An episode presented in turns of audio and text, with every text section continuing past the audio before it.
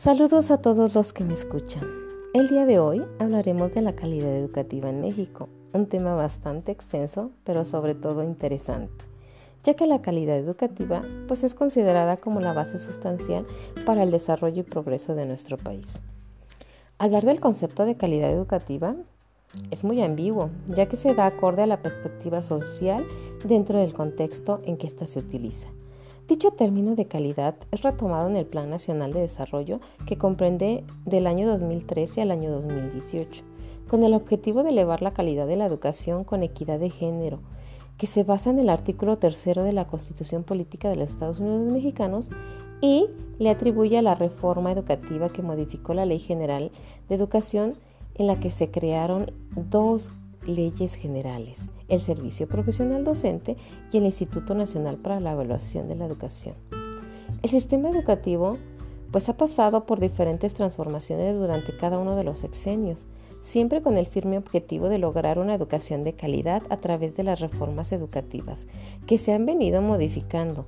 La política educativa plantea en el Plan Nacional de Desarrollo del año 2013-2018 así como el Programa Sectorial de Educación y las reformas realizadas en el 2013 a la Ley General de Educación,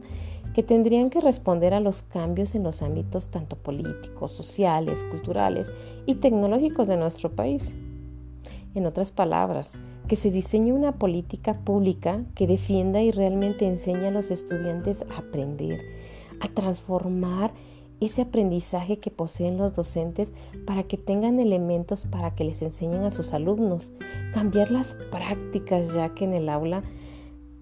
se dan para que los alumnos sean más colaborativos, competitivos, creativos y sobre todo propositivos. Es por ello que se pone especial interés en la reforma de educación del 2013 acerca del establecimiento de la Ley del Servicio Profesional Docente de la creación del INE como organismo autónomo que inició sus actividades desde el año 2003. Sin embargo, es necesario que se realicen los cambios estructurales más a fondo y que se logre una verdadera transformación de la calidad con todos los actores del proceso educativo. La formación docente considero un factor determinante para la educación integral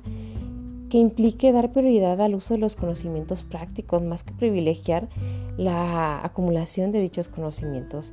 Esta es la visión de las pruebas estandarizadas internacionales como PISA, que miden el desarrollo de competencias y habilidades para utilizar el conocimiento en las áreas de matemáticas, el uso de la lengua y las ciencias en situaciones prácticas. Al tomar como referencia la evaluación y los resultados obtenidos,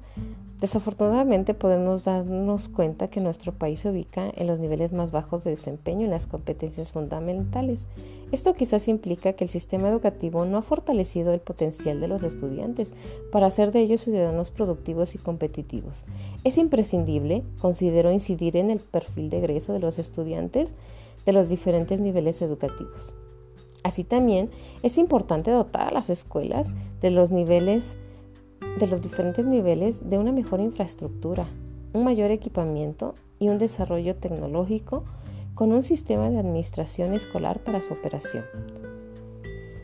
El nivel de aprendizaje, la cobertura y la equidad son tres grandes facetas de la calidad educativa que se tendrán que atender simultáneamente a fin de garantizar la calidad educativa.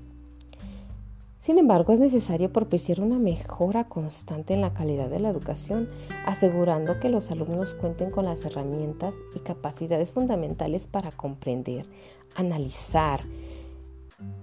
aquellos textos que se le presenten, exprese todo por escrito, tenga un pensamiento crítico, que sea reflexivo, que sea creativo y propositivo con capacidades de razonamiento matemático que le permitan ser ciudadanos activos y pacíficos, si se logra esto, la política educativa tendrá realmente congruencia entre las reformas que han realizado. Por último, quisiera hacer mención